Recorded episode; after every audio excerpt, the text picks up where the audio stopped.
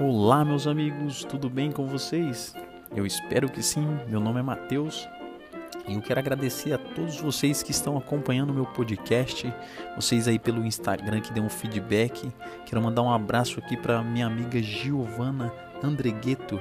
Que Deus te abençoe, minha amiga. Você faz parte agora da minha vida. Através do seu feedback, eu vou continuar com as mensagens. E você que está aí me acompanhando, e não me segue ainda no Instagram, segue-me no Instagram, vou deixar meu Instagram aqui na descrição desse podcast para a gente manter contato. E se essa mensagem foi ao seu coração, me dê um feedback para que eu possa continuar propagando aí uma mensagem ao seu coração. Muito obrigado aos jovens também do Manassés. Amo vocês, vocês são demais. E hoje, sem demora, eu vou iniciar um assunto chamado eu e a minha baixa autoestima. É um assunto muito difícil e delicado de lidar, mas eu gostaria aqui de fazer você pensar a respeito desse assunto, fazer você refletir o que Deus tem para você e como manter aí uma vida de autoestima, uma vida é, feliz consigo mesmo.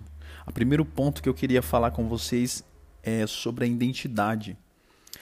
Quando, as, quando a gente nos deparamos com, com a baixa autoestima, provavelmente porque a gente não ainda nos encontramos e não sabemos quem somos e aonde estamos inseridos nessa terra.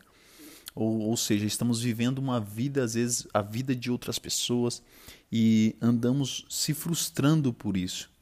O primeiro ponto que eu queria abordar é sobre a identidade. Deus ele colocou algo único sobre cada ser humano. E o interessante é que Deus foi quem criou o ser humano.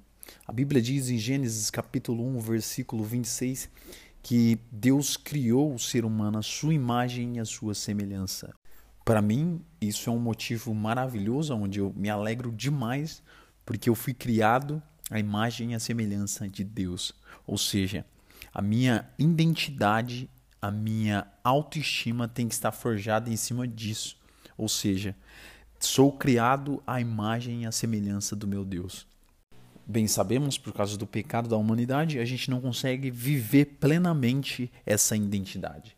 E aqui eu queria trazer alguns trechos para você refletir e fazer você entender que não existe ninguém como você na face dessa terra.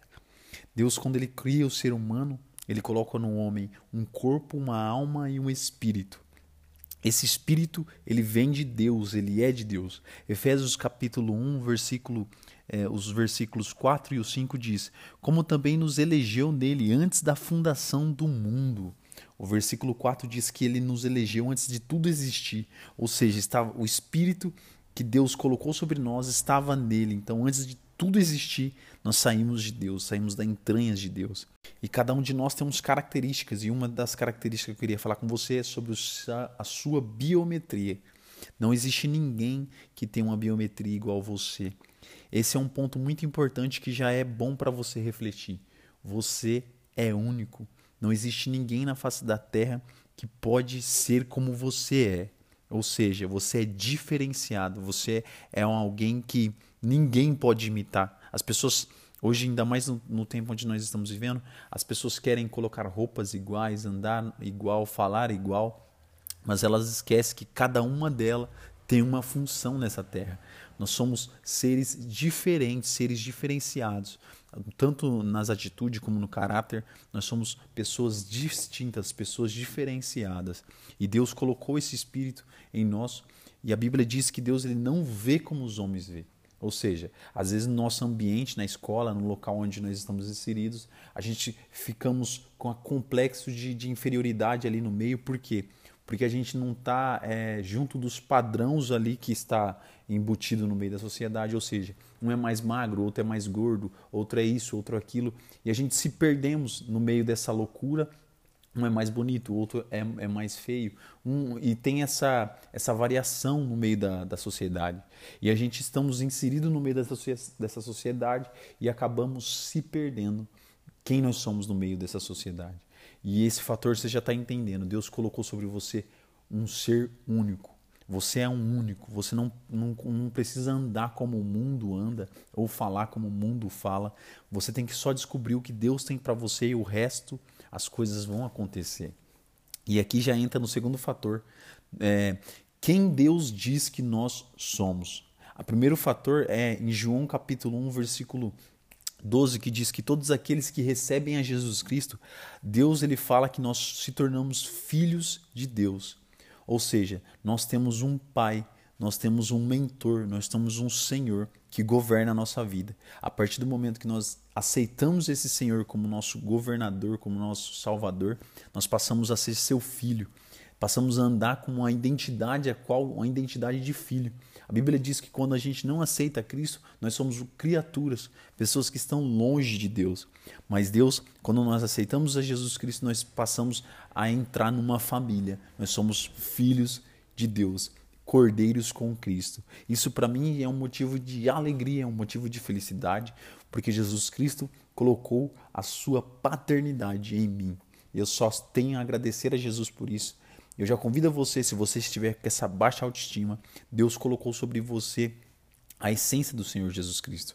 Você não precisa agradar as pessoas, você precisa agradar a Deus. Você precisa andar numa comunhão constante com Deus e Deus ele vai te enchendo o seu coração, vai trazendo uma alegria para dentro de você e você vai continuar vivendo as maravilhas de Deus. E o último fator que eu queria falar com você para você refletir é sobre você se valorizar.